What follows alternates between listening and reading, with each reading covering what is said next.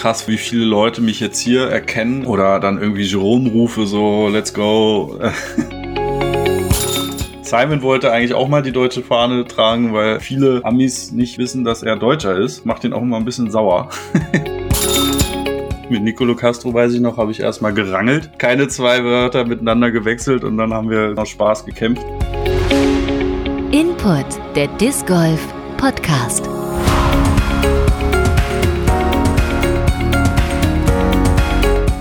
Herzlich willkommen zu Input, dem wahrscheinlich spektakulärsten deutschen Disc Golf Interview Podcast auf der ganzen großen Welt. Heute mit einem der besten Disc Golfer Deutschlands und dem deutschen Meister von 2017, Jerome Braun. Dieses Jahr hat er zum Beispiel schon die stark besetzten Tremonia Open gewonnen und aktuell ist er zu Gast bei einem gewissen Simon Lisott und macht mit dem die Pro Tour in den USA unsicher.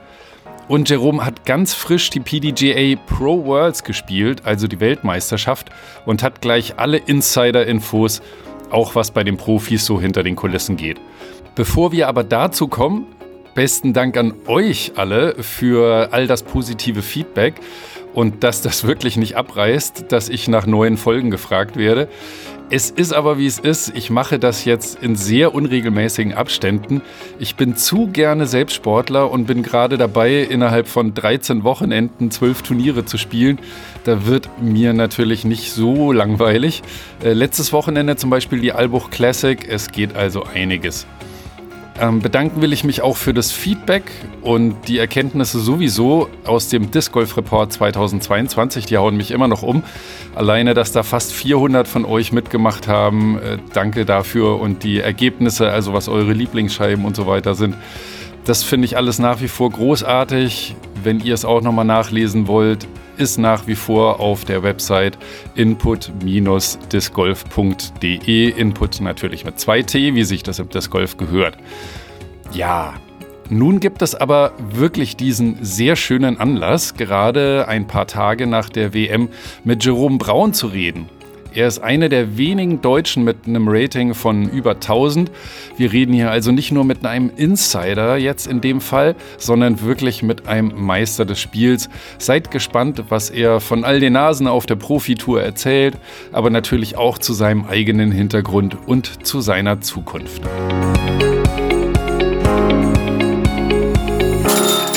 Input. Disc Golf Typen. Moin, guten Abend. Herzlich willkommen, Jerome Braun. Hallo, guten Tag. Hier ist ja noch Tag. du hast auf jeden Fall schon eine lange Disc Golf Vergangenheit und äh, auch eine lange Disc Golf Zukunft hoffentlich, was auch mit deiner beruflichen Zukunft zusammenhängt und wie du das so vorstellst. Da äh, reden wir später auch noch ein bisschen dazu. Vor allem hast du aber eine krasse Disc Golf Gegenwart, denn du bist gerade in den USA. Was machst du da so? Ja, also ich bin äh, genau zwei Monate jetzt drüben sozusagen und spiele die größten Turniere in der Zeit von Ende Juni bis Ende September. Und ich begleite hier Simon quasi, weil wir uns von früher noch sehr gut kennen und der mich an die Hand genommen hat und äh, einfach gesagt hat, hey, komm, wir machen alles zusammen.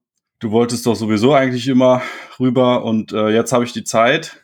Das ist jetzt quasi nach meinem Master noch kein Job, alles offen. Jetzt habe ich die zwei Monate, um das alles nochmal zu sehen. Ja, jetzt passt es auch einfach am besten. Krass. Also nur damit ich das richtig verstanden habe. Du bist gerade in den USA und du spielst da die Pro Tour. Genau. Die Disc Golf Pro Tour und die Weltmeisterschaft war gerade. Die hast du auch gespielt. Die habe ich auch gespielt, ja. Sehr gut. Ich gebe zu, das weiß ich eigentlich. Ich tue jetzt nur so, ja. weil es für mich natürlich auch einfach krass ist. Also ich meine, die Pro Tour zu spielen und die WM, das Turnier der Turniere ist, ist halt einfach krass. Wie ist das mit der Pro Tour? Da darfst du einfach so mitspielen? Also ist das, oder hast du da irgendwie eine besonders coole Wildcard? Oder? Nee, also jein. Äh, bei den normalen Disc Golf Pro Tour Events, also das war nach den European Open, bin ich direkt aus Finnland nach Michigan geflogen, über Detroit zu den Great Lakes Open. Das war da ein großes Turnier. Und Ledgestone war danach und Des Moines noch vor der, vor den Worlds. Und da brauchte ich ein Tausender-Rating und musste mich auch sofort anmelden, sonst äh, genau wäre ich dann sozusagen in der Warteliste. Also musste ich um drei Uhr nachts mich in Deutschland anmelden, irgendwann im April.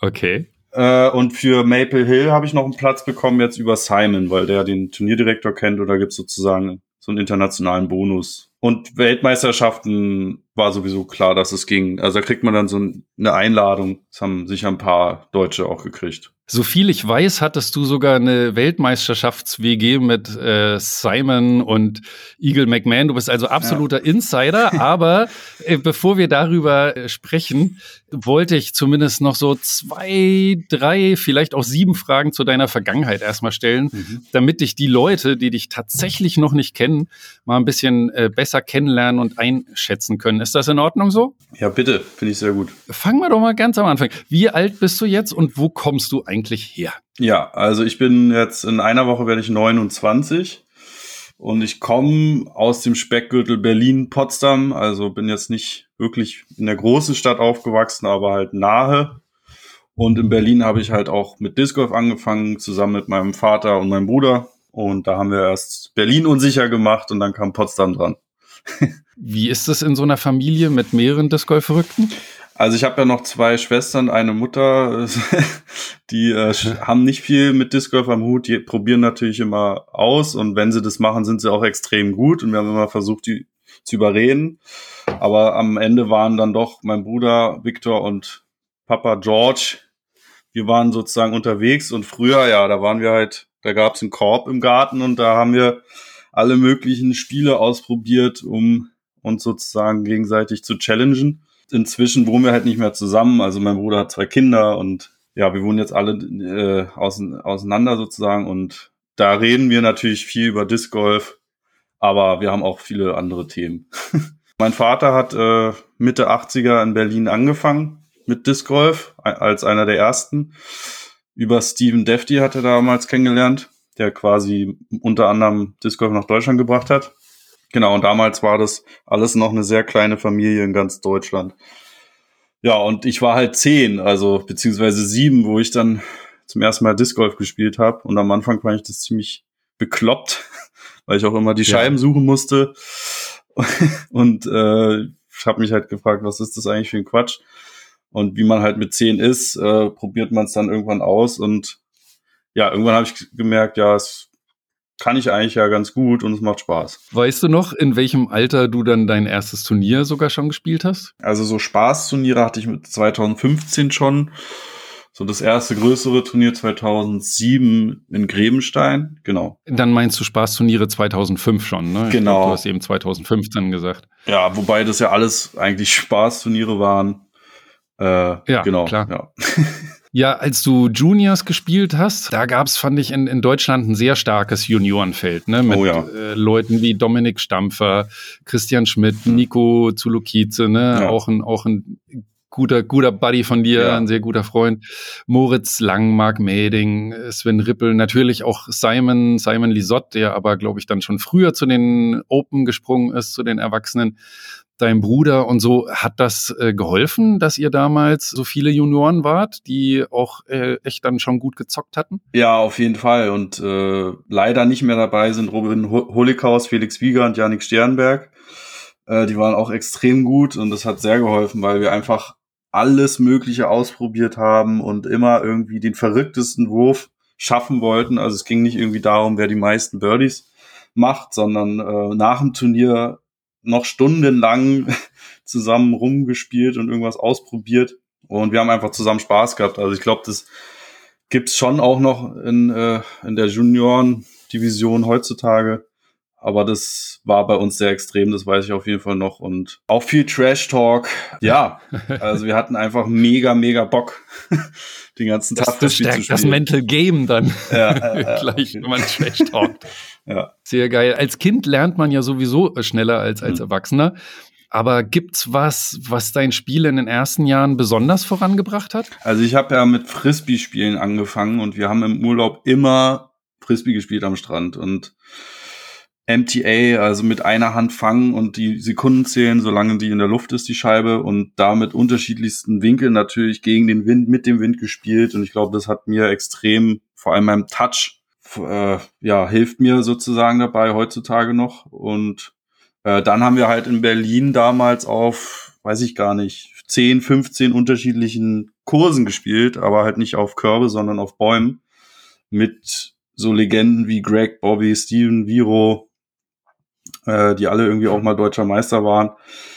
Da haben wir halt super unterschiedliche Bahnen gespielt und äh, halt nicht mhm. immer den gleichen Parcours oder irgendwie zwei Parcours. Daran erinnere ich mich und das glaube hat mein Spiel sehr geholfen oder hilft mir heute. Bist du eigentlich ein Mensch, ich weiß nicht, wie es damals war oder wie es heute ist, der auch diszipliniert trainieren kann? Oder bist du so ein Mensch, der einfach nur gerne auf Runden geht und zockt? Nee, ich bin eher derjenige, der dann alleine mal irgendwie rausgeht und irgendwas ausprobieren möchte und daran dann äh, sehr hart auch äh, daran arbeitet, dass es funktioniert. Und ich äh, mache das aber immer so, dass es mir einfach Spaß macht. Also ich überlege mir irgendwelche Spiele so unmögliche Position und dann versuche ich halt irgendwie aus 18 Meter, 80 Metern Punkt zu erreichen mit einer Scheibe, mit dem Gedanken, dass man sich das beim Turnier auch nicht aussuchen darf, wie schön mhm. Bahn oder die Position jetzt ist, also mit schwierigen Ständen irgendwie umzugehen.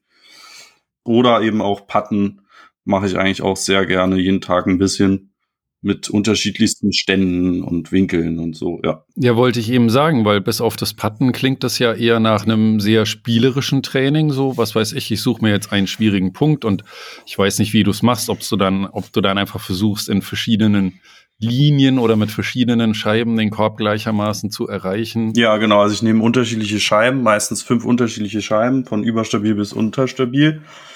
Und dann äh, versuche ich von Sidearm Roller bis Overhead, äh, Heiser, Spike von A nach B zu kommen. Mit so wenig Würfen wie möglich.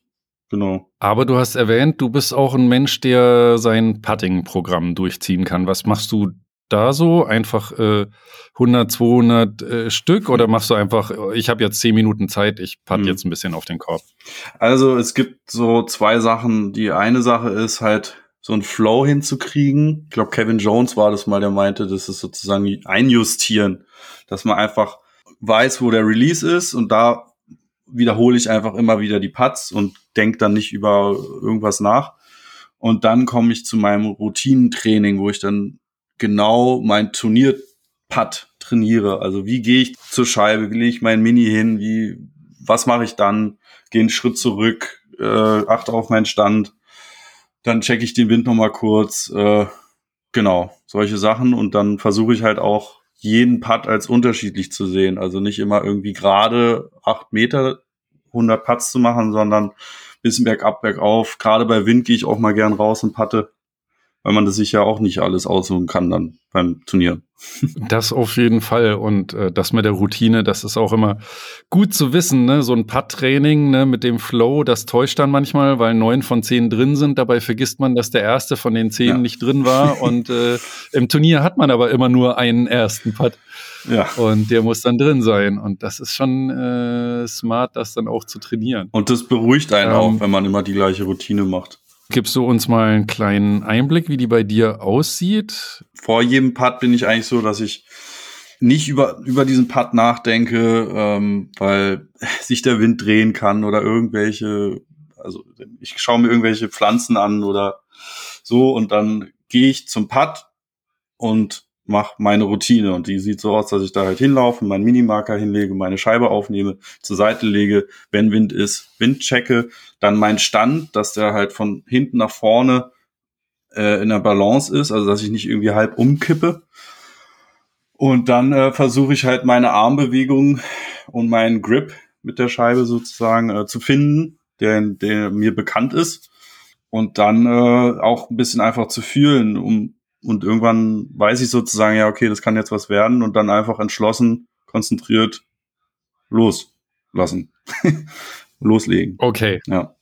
Aber das klingt ja relativ straightforward. Das klingt jetzt nicht nach ganz vielen Macken. Äh, so, man muss die Scheibe noch mal dreimal in der eigenen linken Hand rotiert haben und ja. dann noch einmal 17 Mal vors Gesicht halten und dann runter und hoch. Also das passiert vielleicht, aber das darüber denke ich nicht nach. okay, ja. das wäre dann der komplette Automatismus. Ja. Dann ja, muss ich mir mal schauen. Ich meine, ich habe dich ja schon äh, dieses Jahr sehr erfolgreich spielen sehen bei den Tremonia Open, die du in einem starken Starterfeld auch äh, gewonnen hast. Kommen wir doch wieder zu deinen Turnieren und Erfolgen. Du bist, glaube ich, 2010 zu den Open gewechselt. Ja. Gibt's irgendwelche Turniere oder Erlebnisse, die dich geprägt haben oder die dir besonders in Erinnerung geblieben sind? Also ich weiß noch, 2010 äh, war Hesselbachs immer das erste Turnier des Jahres habe ich zum ersten Mal Open gespielt und da habe ich die ersten beiden Runden nicht besonders gut gespielt und dann die dritte Runde fing dann auch wieder schlecht an. Und da gibt's dann so eine Bahn, die geht von ganz oben ganz runter und hinterm Korb gibt's so einen elektrischen Zaun, wo Schafe waren früher. Und da habe ich natürlich reingeworfen und dann äh, habe ich halt einen tierischen Elektroschock bekommen, weil ich halt gegen diesen Zaun gefasst habe. Und das war sozusagen die neunte Bahn für mich. Und äh, danach habe ich halt jede Bahn gebürdet. und dann äh, hieß ich sozusagen Under Fire oder St Strom. Äh, deswegen also äh, kommt dieser Spitzname auch. Und das war halt meine erste Tausenderrunde. Das weiß ich noch. Da, danach habe ich sozusagen alles auseinandergenommen. Und danach wurde ich auch immer ja. mal wieder äh, irgendwie Strom oder Under Fire genannt, wenn ich irgendwie mal ein paar Birdies hintereinander gewuppt habe. Ja. Ach, das ist schön.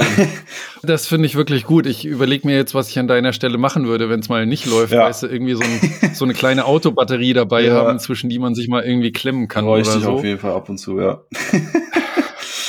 du hast ja im Vergleich zu anderen, nämlich schon als Junior, auch ähm, sehr früh internationale Turniere gespielt. Ja. Also wie, wie kam es dazu?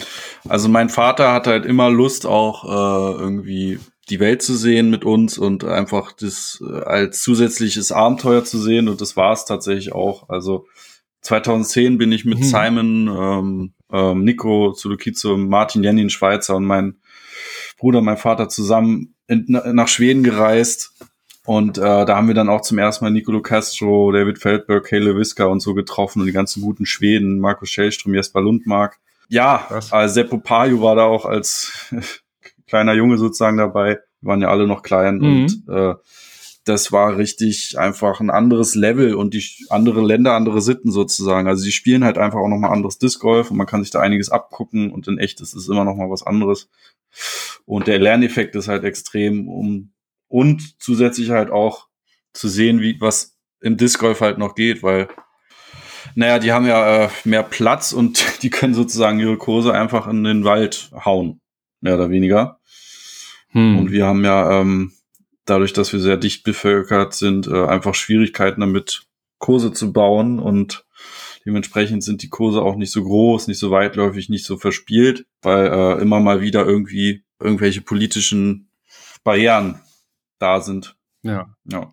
Und natürlich die europäische äh, Tour beziehungsweise die Majors, die haben natürlich grundsätzlich mehr Anspruch, noch ein krasseres Turnier zu machen, auch von der Organisation her und ja. Als du da 2010 das erste Mal bei den Scandinavian Open auf so Leute wie Dave Feldberg mhm. oder Nicolo Castro, auf so mhm. Helden des Disc Golf äh, getroffen bist, äh, weißt du noch, wie das damals für dich war? Also warst du da eher so der, der krasse Fanboy, der dann gar nichts sagen konnte, oder bist du dann gleich auf die zu und hast gesagt, hey, hier, äh, gib mir mal einen Tipp oder hier ein Autogramm oder sonst was?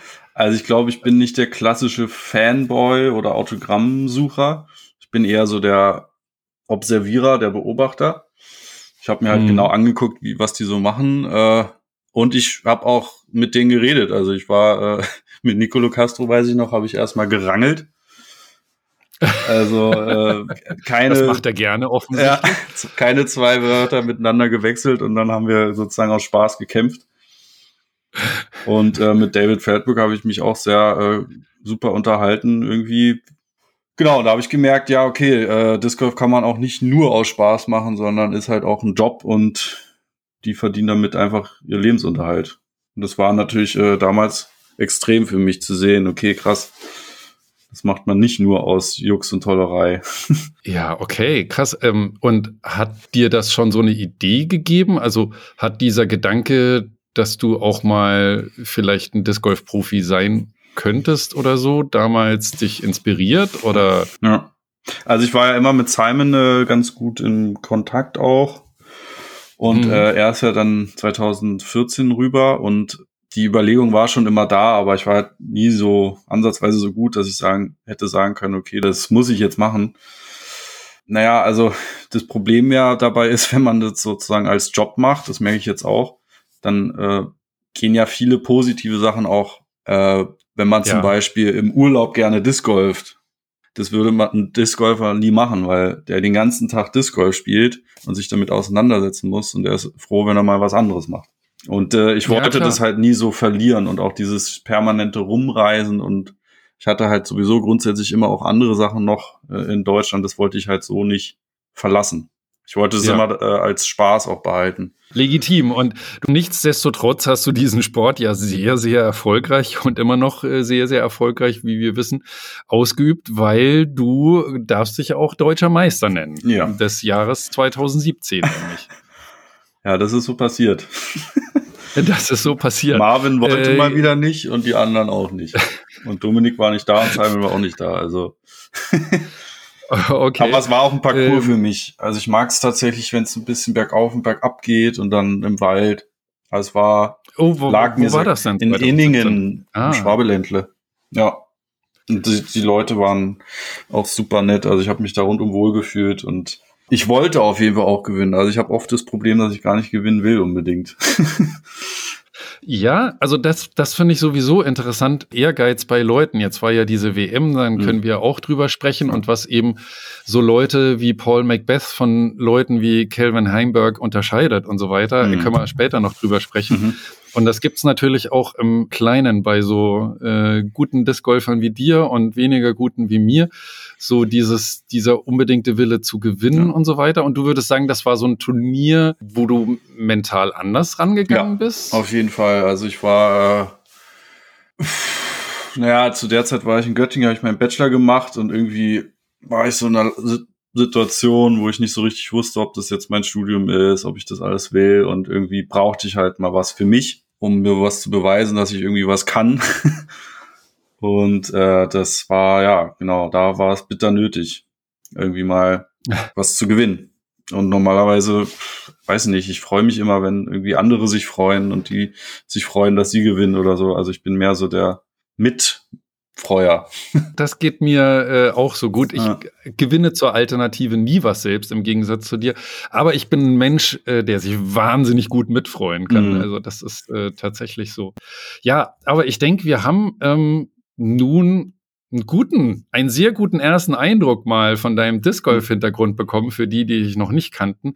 Ähm, deshalb möchte ich jetzt mich nicht länger auf die Folter spannen und mal zur Gegenwart kommen, zum Hier und Jetzt. Jetzt noch mal genauer. Wo bist du gerade? Also ich bin gerade bei Simon Lisotte zu Hause in Massachusetts und äh, Okay, cool. wie bitte? Ich sagte, äh, das ist cool, das ist mal eine gute Maßnahme. Wer will da nicht gerne sein, welcher Disc Golf? Ja. genau, und wir haben jetzt gestern Familienmitglieder vom Flughafen abgeholt, weil jetzt sozusagen die Hochzeit am Wochenende steigt und wir sind die letzten Tage mit dem Auto von Kansas zurückgefahren. Das war eine Riesentour. 23 Stunden sind wir mit dem Auto gefahren. Wow.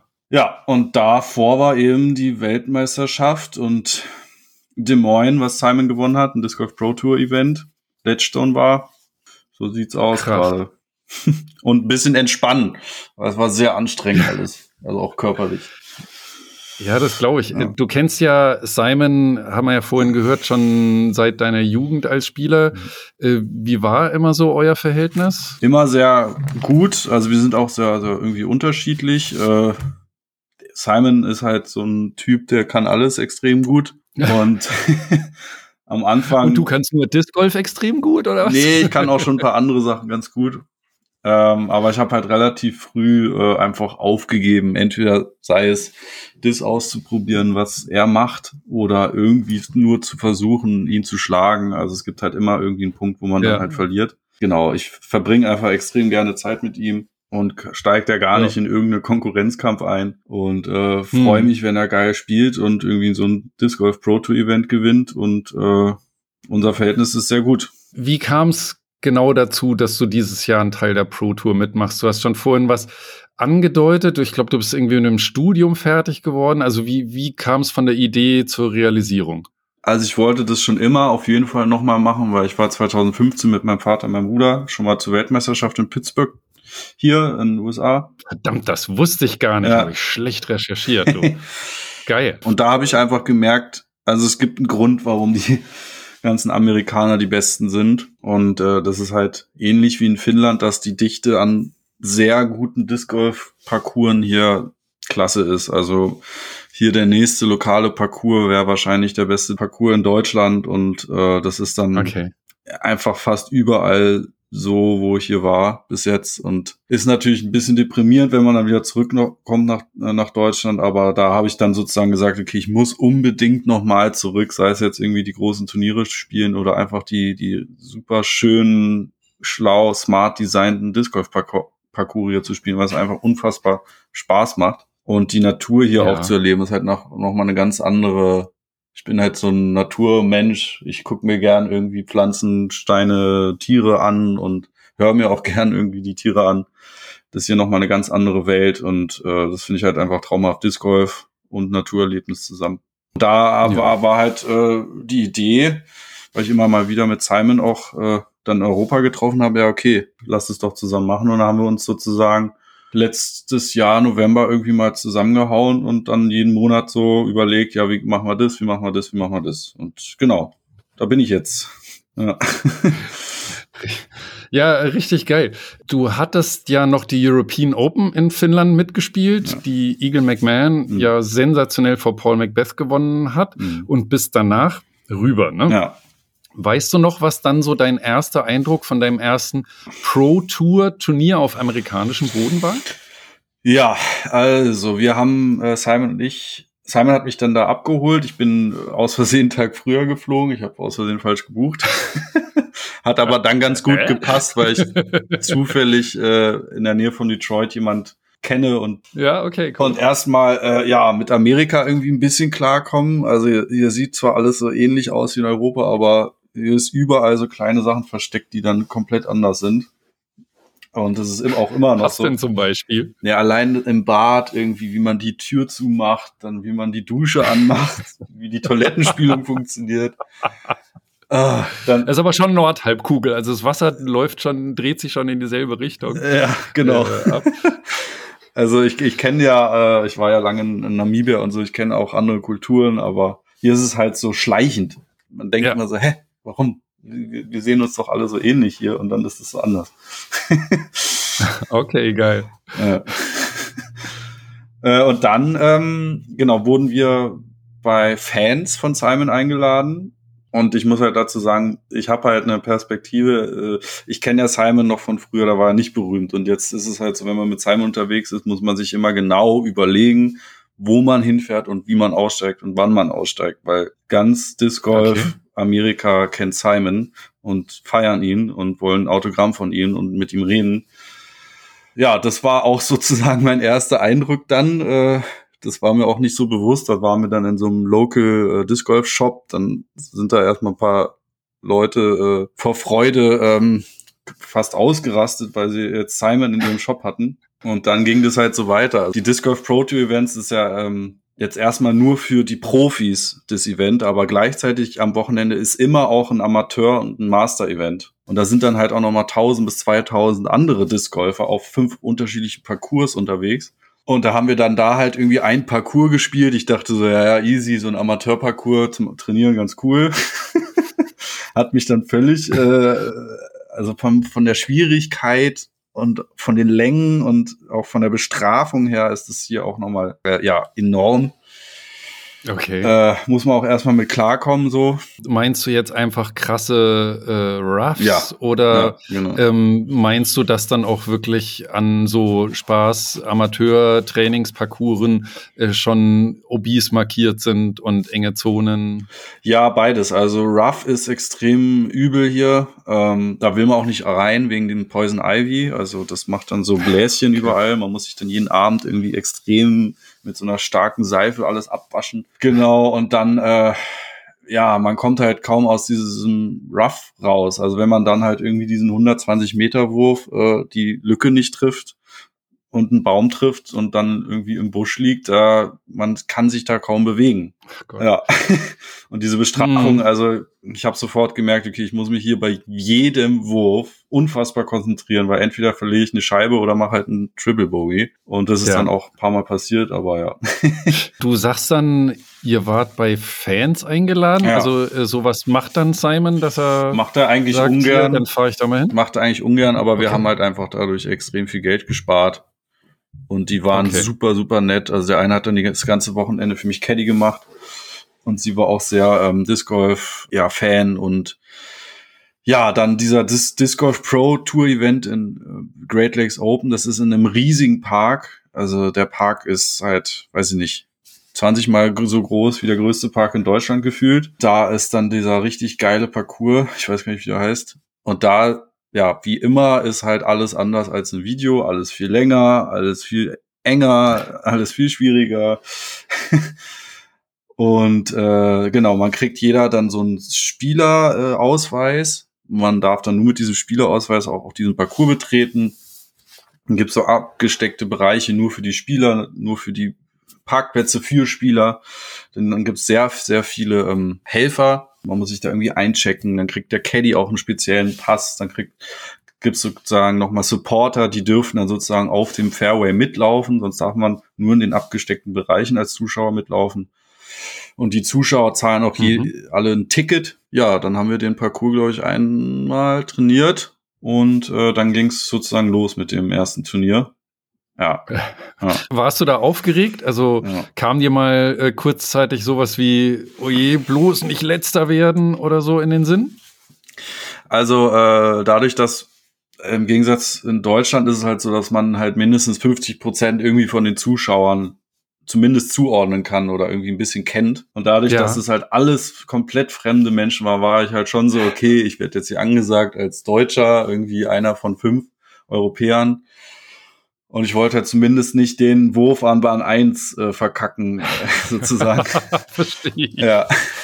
Und äh, war dann äh, sehr, sehr erleichtert, dass der einfach nur safe war. Yeah. Ja, genau, da hab ich auch, war ich auf jeden Fall so, yes, safe. nicht im OP, nicht im Rough.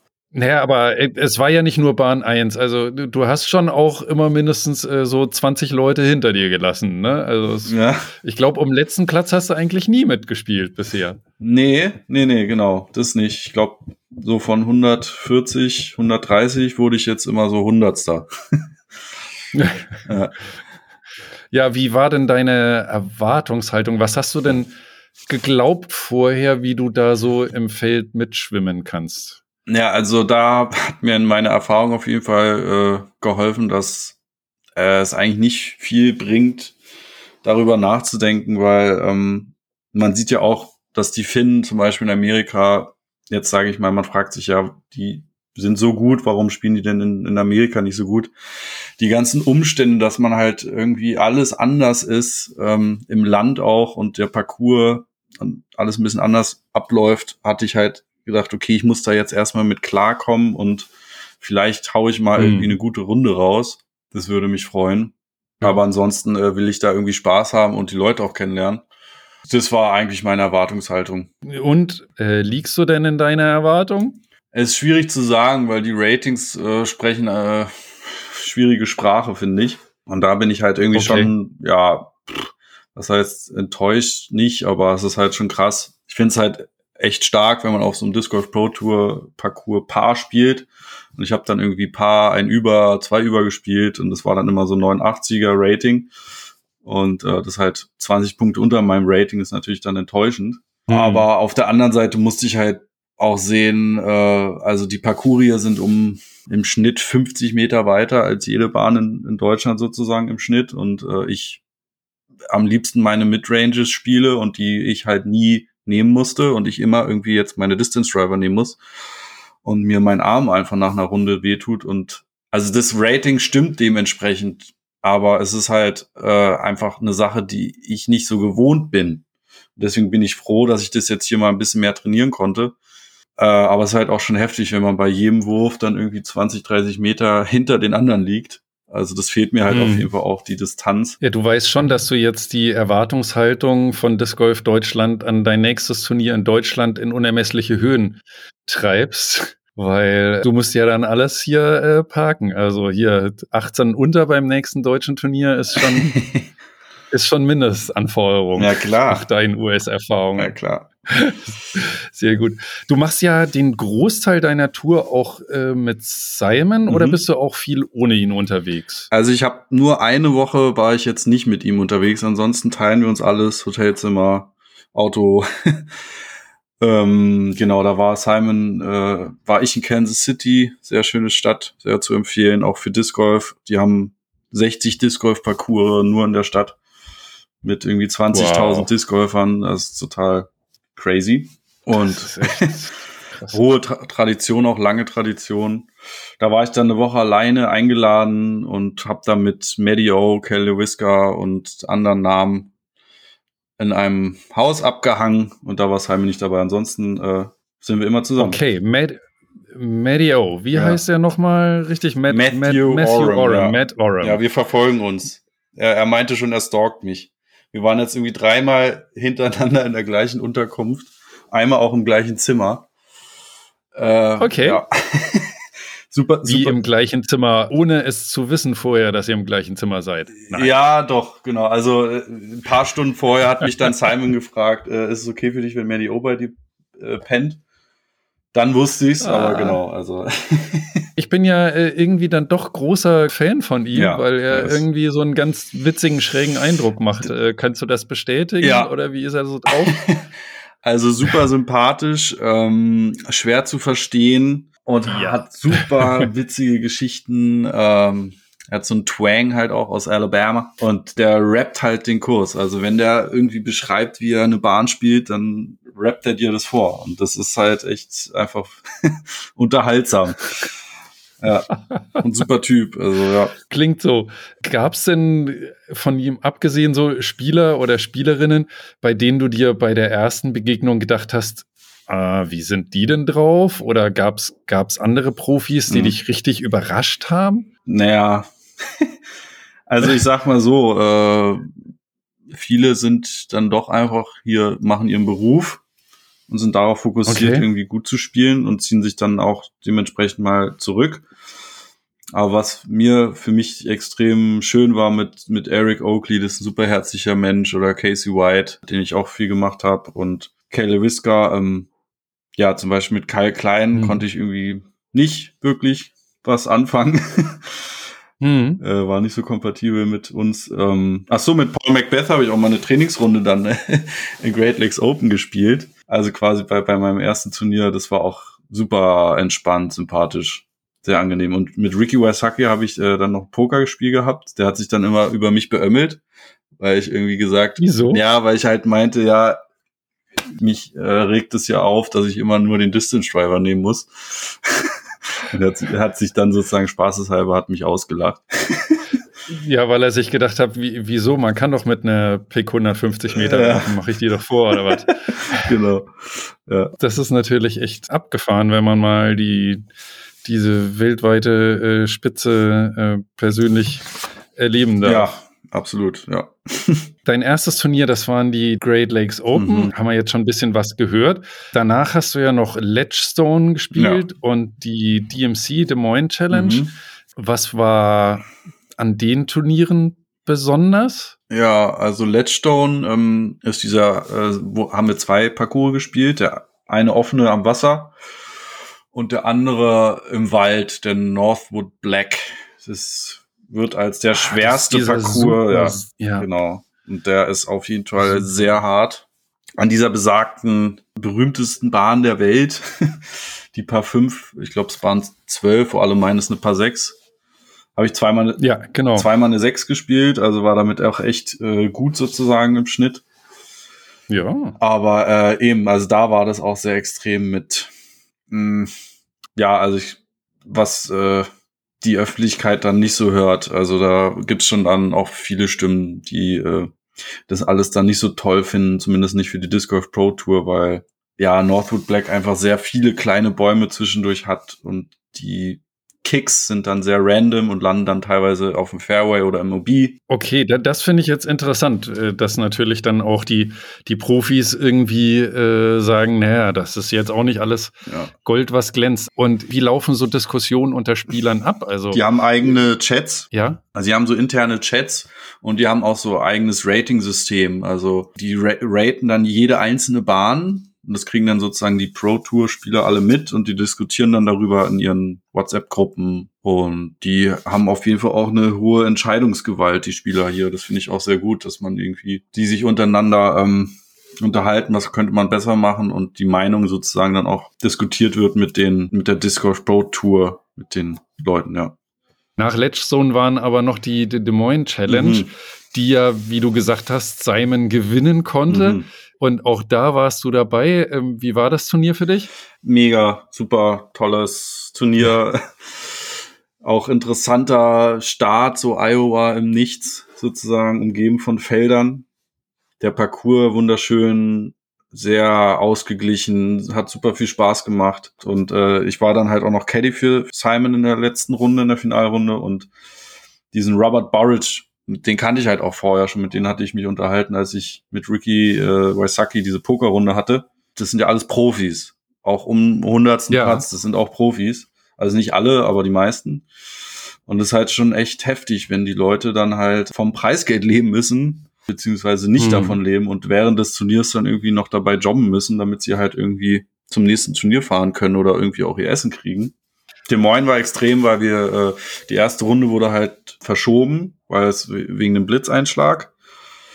Und das war dann auch ganz cool. Also Simon war schon auf Bahn 18, ich war erst auf Bahn 12 und danach haben wir uns halt getroffen an der Tanke und dann haben wir uns da mit den ganzen Europäern und Finnen und paar Amis waren auch noch dabei unterhalten und gequatscht. Es war irgendwie ganz nett. Und ich habe dann danach nur noch schlecht gespielt irgendwie. Also am nächsten Tag musste ich sozusagen die erste Runde beenden und die zweite Runde spielen. Äh, die dritte Runde habe ich wieder sehr gut gespielt, minus drei. Und danach halt Simon äh, halt. Es war halt total irre, was da dann abging. Äh, müsst ihr euch unbedingt angucken. Ähm, ist, ich kann es ja. jedem nur empfehlen, dieses äh, Finale, was ja dann mehr oder minder äh, ein Duell mit dem besagten Robert Burridge hm, war. Ja.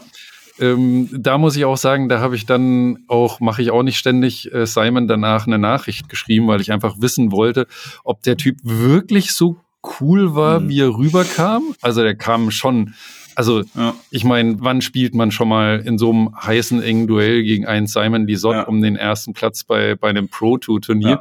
Und der wirkte so tiefenentspannt. Und, und Simon schrieb dann sowas wie, naja gut, also wenn man dabei war, er war schon ein bisschen aufgeregter, als es rüberkam, ja. aber so unterm Strich, klar, ist der eine coole Sau. Auf jeden Fall, ja, ja. Ich habe die letzte Runde bei den Weltmeisterschaften mit ihm noch gespielt und dann auch nochmal mit ihm gequatscht. Und der war einfach so in diesem Glück quasi mit Simon in einem Battle zu sein, dass er überhaupt nicht wirklich mitgekriegt hat, was sonst noch so passiert. Und unfassbare Länge hat er auch und super geiles Battle, mhm. also sehr fair zwischen den beiden. Von den Zuschauern fand ich es ehrlich gesagt nicht so fair. Die haben dann, waren halt sehr viele für Simon, weil Simon halt sehr äh, beliebter ist und ja, das würden wir einfach in Europa nicht machen, dann halt bei einer Konzentrationsphase Simon-Rufe. Ich habe mich natürlich gefreut, dass Simon gewonnen hat am Ende. Ähm, die Zuschauer sind hier schon sehr, ja, wie soll man sagen, also in, in Finnland würde das einfach nicht passieren. Da ist man noch eher beim Klatschen und distanzierter und hier ist auch cool, hier rasten die halt mehr aus. Aber ja, irgendwie so ein Mittelweg finde ich nicht schlecht. ein bisschen heißblütiger alles in den USA. Ja, und auch so den, der Robert, der war dann, stand dann da auch teilweise so alleine. Er hatte natürlich Support von seinen Freunden. hatte ich dann auch schon fast so ein bisschen Mitleid irgendwie. Gott, oh Gott. Und Simon halt auch, dem war das halt auch unangenehm, ne? Der dachte sich auch, ey, ich, ich will jetzt einfach Ja. äh, ein schönes Battle mit ihm haben und nicht, ähm, ja. Schaut's euch an bei YouTube. Das Finale bestimmt wieder über, über auf dem Jomes-Kanal von der Des Moines Challenge DMC. Ein wirklich ein sehr cooles Finale Mhm. und Spoiler Alert, Simon gewinnt. ja. Ähm, jetzt äh, hast du natürlich schon unzählige Turniere, warst du dabei, die Simon gewonnen hat, Ja. schon in deutschen Zeiten. Jetzt bei der Pro Tour kommt es natürlich nicht ständig vor, auch wenn dieses Jahr natürlich sein geilstes Jahr seit langem ist. Einfach Mhm. krass, wenn Simon so geil zockt. Ich meine, du bist mit ihm immer in der WG. Verändert das die Stimmung bei euch oder würdest du sagen, du, Simon ist immer Simon, egal ob er auf dem ersten Platz oder auf dem 20. liegt? äh, puh. Mm. ja, doch. Also Simon ist schon sehr immer Simon, ganz sehr konstanter Typ. Ähm, da ändert sich die Stimmung dann nicht so extrem. Klar hat er sich extrem über die, äh, sehr über diesen Sieg gefreut.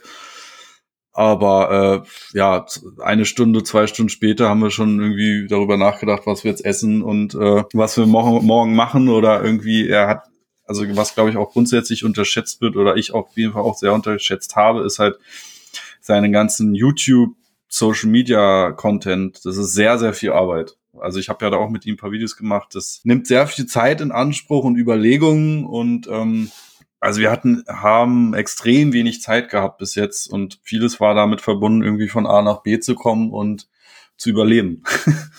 Ja, über Simons YouTube-Kanal wollte ich äh, mit dir eh auch nochmal sprechen, Ja. weil du ja jetzt äh, schon in ein paar Videos gefeatured warst. Und ich Ja. lache mich immer kaputt, weil in den YouTube-Kommentaren wirst du auch entsprechend abgefeiert und zwar offensichtlich für sein, für dein besonderes Deutschsein, was auch immer das Ja. bedeutet Ja, in dem Fall.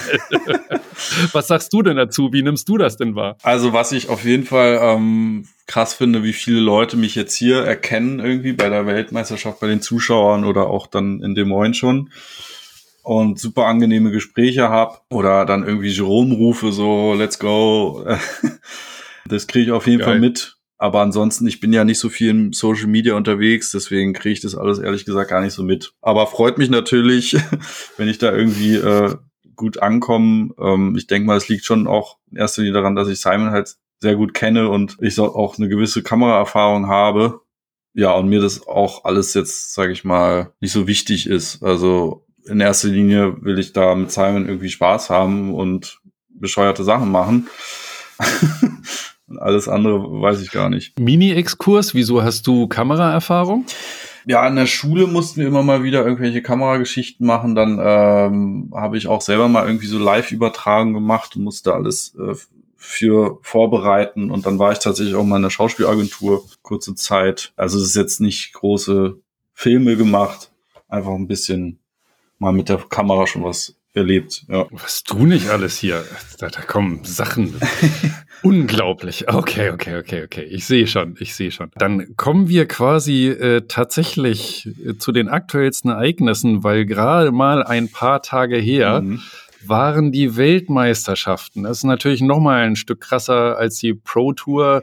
Die PDGA Pro Worlds sind ja quasi das, das Turnier der Turniere, Mhm. weil ich meine, wer sich einmal Weltmeister nennt, das ist in jeder Hinsicht dann ein, ein legendärer Titel, sich mal Weltmeister zu nennen. Ja. Du warst dabei. Äh, Führ uns doch mal hinter die Kulissen. Das Ganze war ja in Emporia in Kansas. Also erstmal ist Emporia äh, eine Disc Golf Stadt. In der Bar irgendwie läuft Disc Golf und auf der Straße auf so kleinen Grünflächen sind überall Körbe. Dann hat Emporia 20.000 Einwohner und bestimmt fünf Disc Golf Shops. Dann sind die Parcours äh, sehr gut und ähm, also erstmal eine Dis Disc Golf verrückter Ort. Wenn man dann so Zeitungen sich anschaut, so Allgemeinzeitung über Emporia ist halt alles auch voll mit Disc Golf. Äh, Die Weltmeisterschaft ist natürlich ein spezielles Event, weil jeder will unbedingt Weltmeister werden von den Top-Profis, weil das einfach, ähm, ja, jeder kennt Paul Macbeth jetzt als Six-Time-Weltmeister oder eben andere als One-Time, Three-Time-Weltmeister. Das ist, damit zementiert man sich. Und für mich war es dann auf jeden Fall ein, ein, Moment, wo ich sozusagen die deutsche Fahne da reingetragen habe mit den vielen anderen Europäern. Ähm, das war auf jeden Fall sehr schön. Man hat auf jeden Fall auch so den Zusammenhalt zwischen den Europäern gespürt. Ich habe auch viel mit den Tschechen, Österreichern zusammen gemacht. Das fand ich sehr schön. Ähm, ja, Stani, ja. Äh, Stani Amann, genau. auch schon äh, in diesem Podcast zu Gast Ach, ja. war. Ähm, ich glaube, Folge 11, wer es nachhören will. Bei dem habe ich ja äh, auf dem Instagram gesehen, der hat die österreichische Fahne reingetragen. Also mhm. auch einer der wenigen deutschsprachigen Spieler. Und du, ja. du hast die deutsche Fahne getragen. Ja, genau.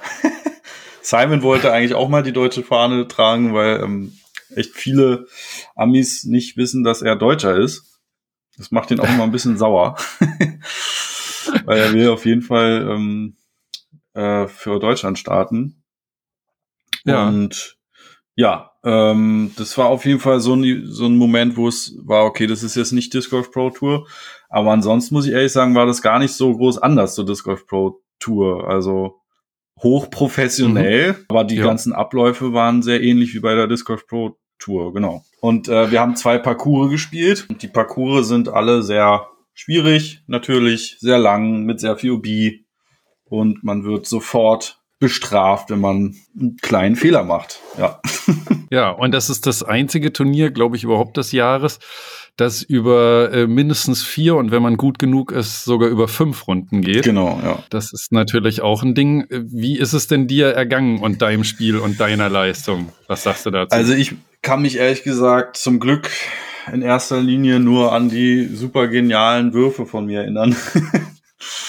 Weil da sind halt Bahnen dabei, wenn man da ein Birdie spielt, das ist einfach Weltklasse und man freut sich unfassbar. Da ist halt der Tag ist eine Sensation, wenn man die Birdies, die ich da gespielt habe, da war ich so happy. Da war mir dann der Rundenscore total egal, weil da kann halt so viel schief gehen. Einmal irgendwie den falschen Ast getroffen äh, und die Bäume, da kommt man kaum raus. Da muss man sozusagen Side on Roller durchspielen, auf den Boden direkt hauen und hoffen, dass der irgendwie danach safe liegt auf dem Fairway. Ja, und dann hatte ich natürlich hier und da einfach ein bisschen Pech, weil wie ich auch schon gesagt habe, ich hatte äh, immer diese 20 Meter weniger als die anderen und meine Würfe ja. waren halt immer 100 Prozent. Ich muss halt sozusagen immer so einen leichten Enheiser flach werfen, damit ich überhaupt in eine Position komme, von wo ich dann äh, ein Birdie spielen könnte. Und die anderen spielen halt mit 80 Prozent einen Heiser und liegen trotzdem 20 Meter weiter. und äh, meine Schulter hat sowieso die ganze Zeit schon wehgetan. Äh, und dann gab's halt so Bahnen, zum Beispiel so eine Inselbahn, 100 Meter, die nehmen alle einen Putter ich sag mir ja, okay, komm, jetzt mit der Midrange muss ich hinkommen, dann werfe ich halt irgendwie zehn Zentimeter zu kurz. Die Dropzone ist dann so schwer, dass ich dann nicht mehr hin zum Korb komme, spiele eine 5, die anderen spielen alle die Easy 2. Solche Sachen. Ja, und dann aber habe ich sehr gut gepattet, sehr smart gespielt. Schwer zu sagen, ist halt ein anderes Level, was meinen Stärken nicht entspricht. Und da am Ende war ich irgendwie 160. oder so. Gleich mit Stani, das fand ich ganz cool. Wir haben uns immer so, oh Mann, hoffentlich spielen wir zusammen. Sehr, sehr coole Fly-Partner gehabt. Ja, also war ein, ja? war ein, tolles Event. Du warst ja dort bei der Weltmeisterschaft nicht nur mit Simon in der WG, sondern hm. auch mit äh, einem Eagle McMahon, ja. einem Spieler, den äh, so manche anderen kennen. Was ja, muss man sagen, vor dem Turnier natürlich zwei der absoluten Favoriten waren. Also Simon prinzipiell, weil er hm. einfach schon drei Pro Tour Turniere dieses Jahr gewonnen hat und äh, Eagle, weil er wenig spielt, aber wenn er spielt, halt einfach mhm. krass abliefert. Wie war dann die Stimmung in eurer WG? Also war schon eine gewisse Anspannung oder hättest du gesagt, okay, hier eigentlich wie immer? Also zu Eagle kann ich nur sagen, der ist ein super netter Mensch, mit dem man sich sehr gut über alles Mögliche unterhalten kann. Er kocht sehr viel. Ich glaube, er liebt es auch zu kochen Praktisch. Ja. Also ich glaube, er macht halt nicht wirklich viel anderes äh, während des Turniers als Disc Golf zu spielen, sich auf die Runde vorzubereiten und kochen und zu essen und sehr viel zu schlafen. Okay. Oh, gut. ähm, also er war dann immer nicht noch irgendwie abends dabei in der Bar, aber so haben wir uns ja auch gut unterhalten und er liebt halt auch Techno und ich habe ihn jetzt mal nach Berlin eingeladen, wenn er irgendwie da mal Techno sehen will. Naja, Simon und Eagle haben sich auch immer wieder zwischendurch unterhalten, aber jetzt weniger über das Aktuelle, über die WM, sondern ja, Eagle kommt ja dann auch zur Hochzeit und irgendwie so. Also Okay, es war eigentlich Das normale Leben. Genau, es war eigentlich ents entspannt alles. Ja, ich glaube, jeder war einfach so ein bisschen aufgeregt, wie es jetzt läuft und so. Ja, deswegen, also ich hätte mir ja denken können, dass irgendwie Eagle hat ja dann noch ein, zwei, drei Runden wirklich oben mitgespielt. Hm. Ob dann zum Beispiel so eine Art Stimmungswechsel dann schon da war, als auch Eagle aus dem Titelrennen aus, ausgeschieden ist sozusagen. Nee, nö, überhaupt nicht. Nee. Also äh, klar, die, da kamen dann so Jokes von wegen so, äh, ich komme nie wieder hier hin oder so, aber ähm, bei, bei Eagle war das halt auch so komische Sachen. Der hat dann irgendwie zum Beispiel, ähm, was ja auch, also als kleines Beispiel, das kennt man, kan kannte ich in Deutschland nicht, unfassbar schwitzige Hände, also sowieso heiß. Wir hatten 36 Grad und feucht. Und äh, ich konnte halt meine Scheiben kaum anfassen. Man muss halt permanent irgendwie mit einem Handtuch, mit Wasser und äh, mit, mit so einem Gripback arbeiten, Mhm. weil das ist sonst einfach Katastrophe. Und Eagle macht es halt auch Ja. immer mit ähm, natürlichem Dirt, also einfach Erde, Sand, Dreck auf, vom Boden. Und da war eine Scherbe Ja. drin. Und er hat sich halt sozusagen in Runde drei sich da komplett die Finger aufgeschlitzt. Und äh, Okay. das war dann halt irgendwie der Turning Point, wie sagt man. Danach ging es nicht mehr. Hat sich irgendwie in seinen Kopf dann reingebohrt und das ist halt total, ja, wie kann man sowas beeinflussen? Ja, das ist, das ist ein richtiger Kack, Ja. wenn sowas passiert. Aber er hat dann halt auch drüber gelacht und gesagt, ja, ist alles halb so wild und so. Aber genau, das Hm. würde ich dann schon darunter äh, verbuchen zwischen sehr viel Pech auch. Aber der Bub ist noch jung. Ja. Der wird bestimmt noch mal Weltmeister. ja, ja, auf jeden Also- Fall. Der ist heiß. Warst du denn auf dein eigenes Spiel konzentriert oder verfolgst du schon auch, was sich dann da bei der Weltmeisterschaft an der Spitze tut? Das habe ich auf jeden Fall verfolgt und wir haben das auch immer zusammen geguckt. Gerade dann abends lief das ja überall in der Stadt. also man konnte da gar Ja. nicht drum rumkommen, das mitzukriegen. Und äh, ja, ich habe natürlich für Medi auch so ein bisschen geroutet. Ähm, und also ich hatte auch noch vorher so andere Situationen mit Paul Macbeth, wo wir zusammen ähm, Baseball spielen waren und finde ihn, kenne ihn ja auch schon von den europäischen Turnieren, also für mich Mhm. auch auf jeden Fall ein sympathischer Typ. Ähm, hab schon so gedacht, so ja krass, ey, der, der will's wissen. Mhm. Und gleichzeitig natürlich Aaron Gusic, der da irgendwie jede Runde zehn unterspielt, was wirklich total abartig ist. Naja, also ich, äh, ich war dann schon immer eher darauf fokussiert, was anderes zu machen, als mich mit Disc Golf äh, auseinanderzusetzen und habe mich dann mit den anderen Leuten irgendwie getroffen und wir haben Billard gespielt und zusammen gegessen und tatsächlich aus relativ bewusst mich nicht so viel damit auseinandergesetzt, weil äh, das dann bei mir auch den Druck steigert. Am Finaltag, dann läuft man dann auch nicht bei der Leadcard mit oder ähm, und schaut selber nur im Fernsehen oder später oder wie ist das dann? Also ich habe erstmal noch mit meinen Buddies, sage ich mal, äh, getroffen und wir haben dann da so ein Local-Parcours gespielt, ein 18er, auch bombastisch, super Parcours. Und Okay. dann haben wir da zusammen den Peter Pan Parcours abgerockt, hat super viel Spaß gemacht. Und danach haben wir ein bisschen, nee, vorher haben wir die Frauen noch verfolgt und danach bin ich dann irgendwann dahin und habe Simon verfolgt, weil ich noch gesehen habe, okay, der, der rockt gerade noch die Back Nine. okay. Und dann habe ich tatsächlich so drei, vier Bahnen noch vom Leading Flight gesehen und dann mussten wir leider los, Simon und ich. Also ich habe gar nicht mehr die letzten Bahnen gesehen. Enger Zeitplan. Ja, das war auch, also was dazu kommt, ist, dass Simon auch keine Lust hatte, da äh, draußen rumzulaufen, weil er dann auch wieder permanent von Leuten gefragt wird äh, nach Unterschriften und so weiter. Er macht es ja auch ganz teilweise gerne, aber das, also ich hab's dann, wir haben es dann halt auch überlegt, wir sind gerade an einer Trainingsrunde trainieren und dann kommen die Leute und wollen und fragen, ob sie, sie würden nicht stören, aber können sie eine Unterschrift haben. Und ich denke, habe mir dann halt auch immer gedacht, naja, dann stört halt nicht, wenn ihr nicht stören wollt, weil wir waren halt in unserer Trainingsrunde. Da macht man sich andere Gedanken. Ja. Und genau, wir mussten einfach los, damit wir dann noch Familienmitglieder von Simon hier pünktlich am Flughafen abholen konnten in Boston. ja, und was hätte er gemacht, wenn er Silberfinale gespielt hätte? Ja, ja gute Frage. Nee, wir haben es dann natürlich im Ja. Auto dann noch geguckt. Hm. Ja. ja, wir haben vorhin über diesen Willen gesprochen und wie er gewinnen will. Und ähm, du sagst ja, du kennst ja jetzt auch Paul Macbeth schon ein bisschen Ja. äh, länger und auch von der entspannten Seite. Und dem sagt man ja diese Mentalität quasi am, am krassesten nach. Ich denke, Ricky auch so ein bisschen, aber Paul ragt da natürlich noch so ein bisschen Ja. raus. Findest du, dass man das halt bei diesen Majors und WM halt nochmal besonders merkt? Also ich würde sagen, dass Paul Macbeth einfach daran unterscheidet, welches Turnier er gewinnen will und welches er als Vorbereitungsturnier sieht für das Turnier, was er gewinnen will.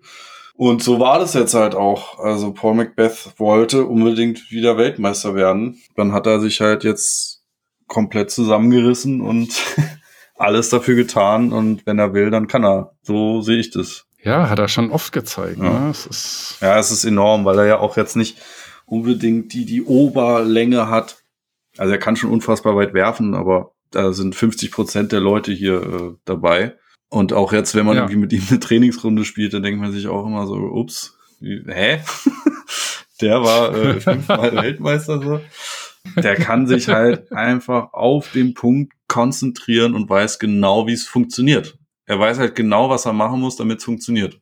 Und mal nimmt er Ja. sich dafür halt mehr, setzt er mehr Energie dafür ein und mal weniger. Und ja, er hofft, dass es mit weniger funktioniert. Und jetzt bei der Weltmeisterschaft gab es halt keine Kompromisse. Da wusste er, okay, ich, äh, das, er macht es jetzt so, dass es funktioniert. Übrigens zum Finaltag muss ich nochmal sagen, hier, dass du vorhin irgendwie sagst, dass man dann sich quasi außerhalb seiner Disc Golf Runden gar nicht mehr so viel mit Disc Golf beschäftigen will. Ja. Äh, Finde ich natürlich geil, dass ihr am Finaltag erstmal irgendwie noch eine Spaßrunde auf einem anderen Parcours gemacht habt. Also Ja. äh, so richtig konsequent so äh, ist es dann doch nicht. Ich musste ja nicht mehr spielen. Also ich meine, äh, Ja. genau, sozusagen während des Turniers versuche ich mich dann Ja. nicht mit noch mehr Disc Golf auseinanderzusetzen, ja.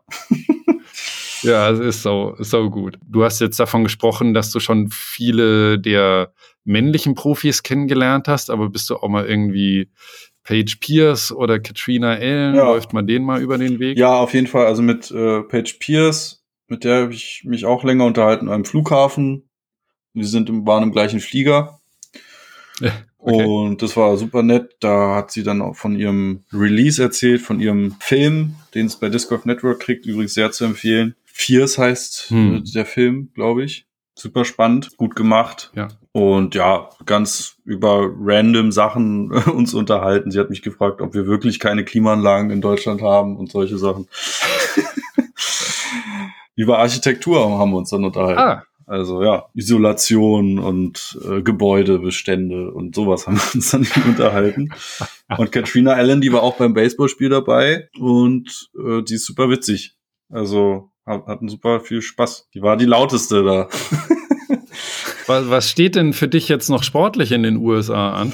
Also eigentlich nur noch Maple Hill und dann geht's nach Hause. Okay, dann bist du ja theoretisch bei der deutschen Meisterschaft wieder im Lande. Ja, aber ich kann da leider nicht. Ah, Ich wäre natürlich sehr, sehr gern dabei, aber ähm, ja, du entgehst immerhin damit äh, deiner Favoritenrolle, die wir dir einfach aus Bos Boshaftigkeit angehängt hätten Ja. nach deinem Pro-Tour- und Weltmeisterschaftstrip. genau, Edgy Badge. ich bin gar nicht da. Tidum. Anderen, ich höre gerade von so ein paar anderen mit Favoriten, die Steine vom Herzen plumpsen. ja, ich glaube, Ja, einer weniger. Ich glaube, das müssen sie gar nicht. Ich bin, äh, ja, es ist, es ist auf jeden Fall auch sehr auslaugend, muss man schon dazu sagen. Also, also bei der, ich war schon froh, dass ich dann nicht noch eine fünfte Runde spielen musste bei der WM.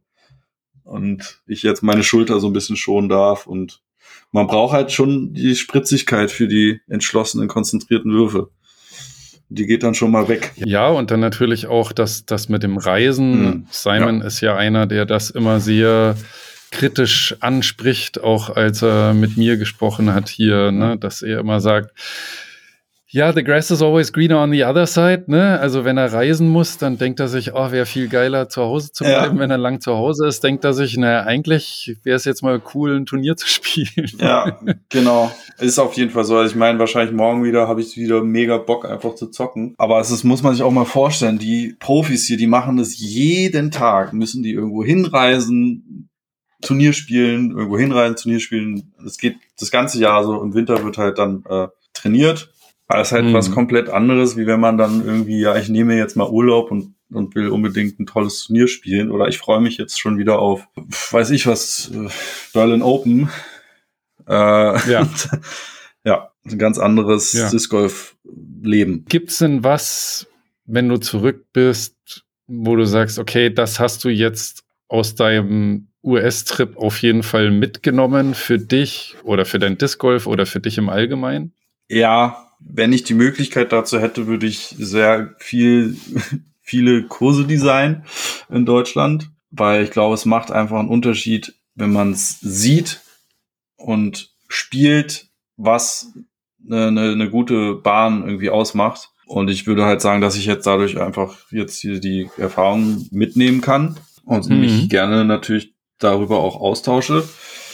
Also hiermit Aufforderung, engagiert Jerome als Kursdesigner, Nee, Ich bin da. der Fachmann bald wieder da. Ja.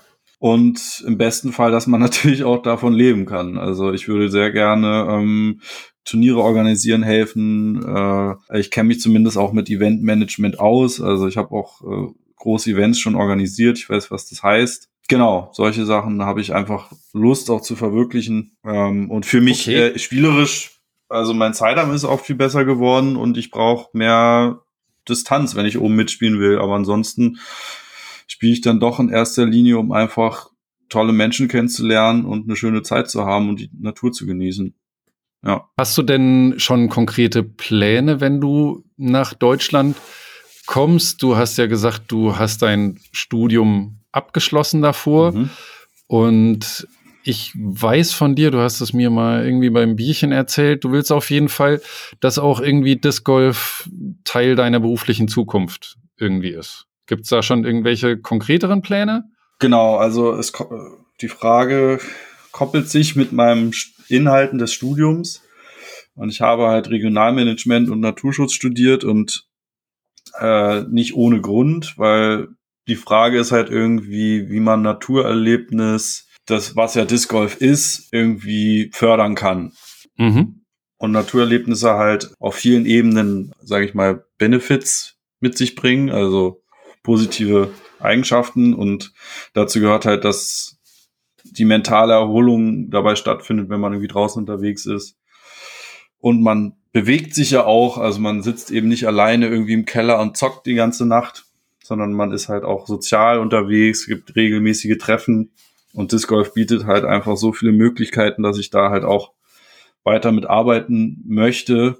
Und ich habe auch schon gearbeitet mit Schulklassen, mit ähm, irgendwie Unternehmen, die so Team-Meetings hatten. Dann habe ich auch in einer äh, Klinik gearbeitet mit Menschen mit äh, Sucht, äh, wie sagt man, mit Addictions sozusagen. Und äh, habe auch schon ein paar Ku- Kurse designt. Ich habe dann auch ein, zwei irgendwie Turniere organisiert. Also es, darauf habe ich einfach Lust, es weiterhin zu machen. Und, in, und dann will ich auf jeden Fall auch ein paar tschechische Turniere jetzt demnächst mal spielen, weil ähm, Jakub hat mir da sehr interessante und tolle Sachen erzählt. Jakub Semmerat.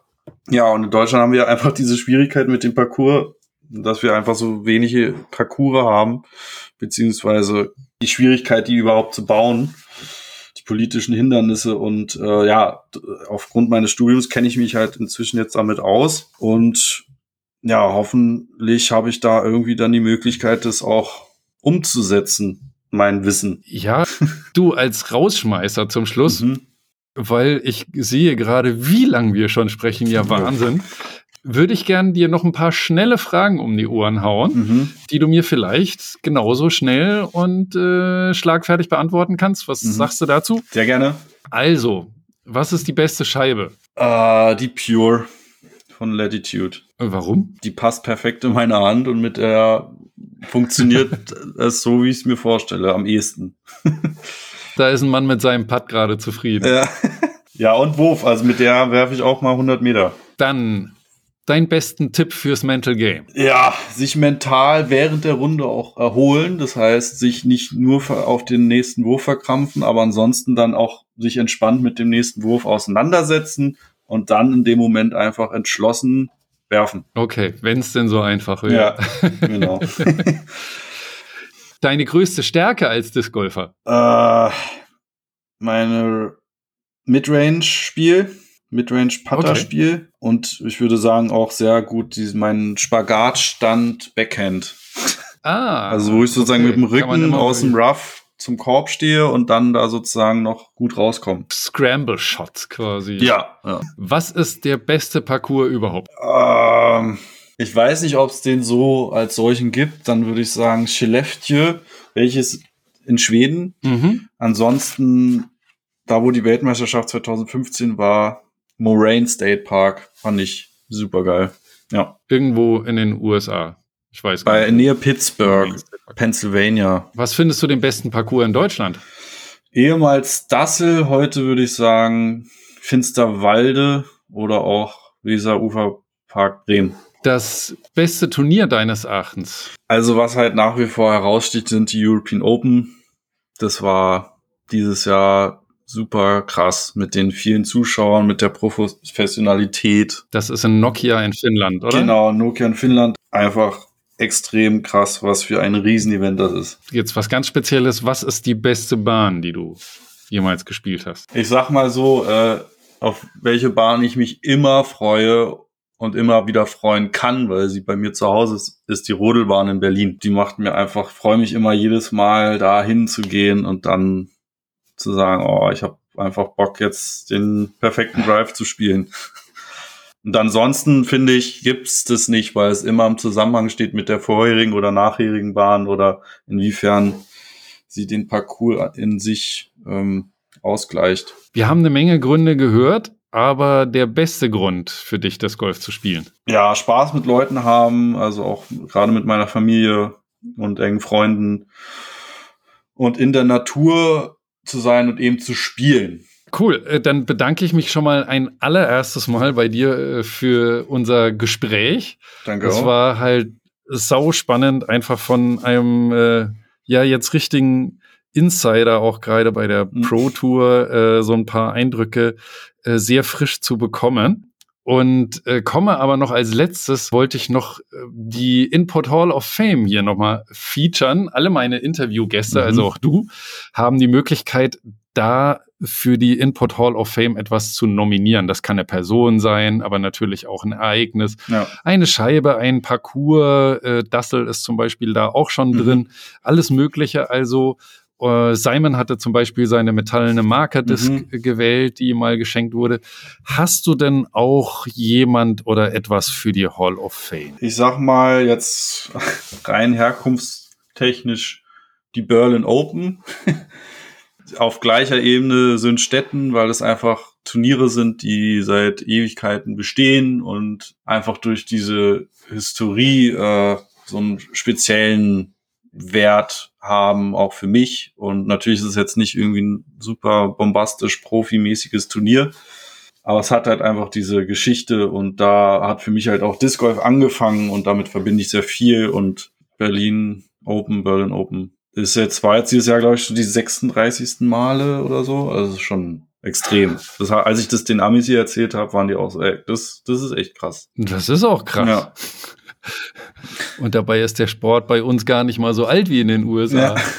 Hält sich noch. Mal schauen. Stark. Ja, dann haben wir einen würdigen Neuzugang. Dann bedanke ich mich nochmal bei dir, wünsche dir jetzt diese Woche noch viel Spaß. Es Danke. steht ja für dich auch noch ein besonderes Fest an, ja. eventuell ja auch so eine Art äh, Disc Golf Promi Auflauf, je nachdem, ja. nämlich die Hochzeit von Mr. Simon Lisotte and his äh, then wife, also natürlich ja. äh, schon lange äh, Frau Natalia. Mhm. Das wird hoffentlich ein großer Spaß. Wird das was Großes? Ich glaube, wir, wir halten es ja alles im Rahmen, aber äh, es wird auf jeden Fall groß aufgetischt, ja. Grüß mal deine beiden Gastgeber, beziehungsweise deine drei Gastgeber, ja. aber ich glaube, der, der jüngste Mitbewohner, der der ist super süß. Der wird sich vielleicht in zehn Jahren nicht unbedingt äh, dran erinnern. Nee, genau. Äh, hattest du auch schon äh, Babysitter-Dienst? Ja, ein bisschen, tatsächlich. Super süßer kleiner Junge. Und ich soll immer Deutsch mit ihm reden. Er, aber äh, er wird jetzt nicht zweisprachig erzogen. Dreisprachig, weil sie spricht auch noch Spanisch. Hei, ja, ja, ja. Ich habe gedacht, er ist einfach nur geboren, um, um der kommende Weltmeister zu werden. Jetzt spiele ich wahrscheinlich erstmal noch eine Runde Billard gegen Simon, aber ich habe sowieso keine Chance. Das ist auch abartig, wie gut er da ist. Aber ich werde ein bisschen besser. Ja, es ist. ein bisschen besser. Hast schon ein bisschen was gelernt. Ja, ja. Also er lobt mich dann auch immer. Das ist auch schön. Pädagogisch wertvoll. Ja. Das liegt halt daran, wenn Simon ständig gewinnt und trotzdem halt will, dass die Leute weiter gegen ihn spielen, ja. dann kommt er um diesen pädagogischen Kniff halt auch einfach nicht. Ja, drum. genau. Das war wirklich gut. Ja, ja. Hm. Oh man, cool. Ja. Dann äh, haut rein. Danke Noch dir. Gute Vorbereitung, gute Feier und gutes Billardspielen. Liebe Grüße. Vielen, vielen Dank. Gerne. Danke. Tschüss. Ciao.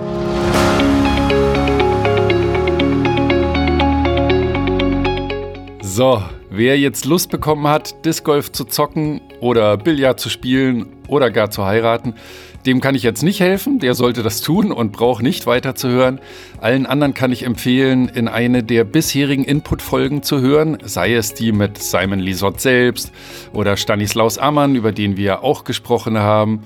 Oder auch Martje Sumowski, die kürzlich bei ihrem Debüt als Nationalspielerin bei der Disc Golf Team WM wirklich abgeliefert hat, findet ihr überall, wo es Podcasts gibt oder auch unter input-discgolf.de.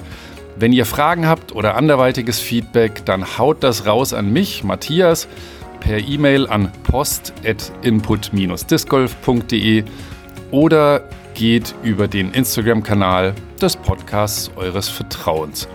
Empfehlt Input gerne weiter, sprecht mit euren Leuten auf der Runde, postet das in euren Vereinsverteilern. Ich freue mich immer, wenn noch mehr Leute zuhören und vergesst nicht, diesen Podcast auch zu abonnieren. Habt Spaß und haut rein. Bis bald.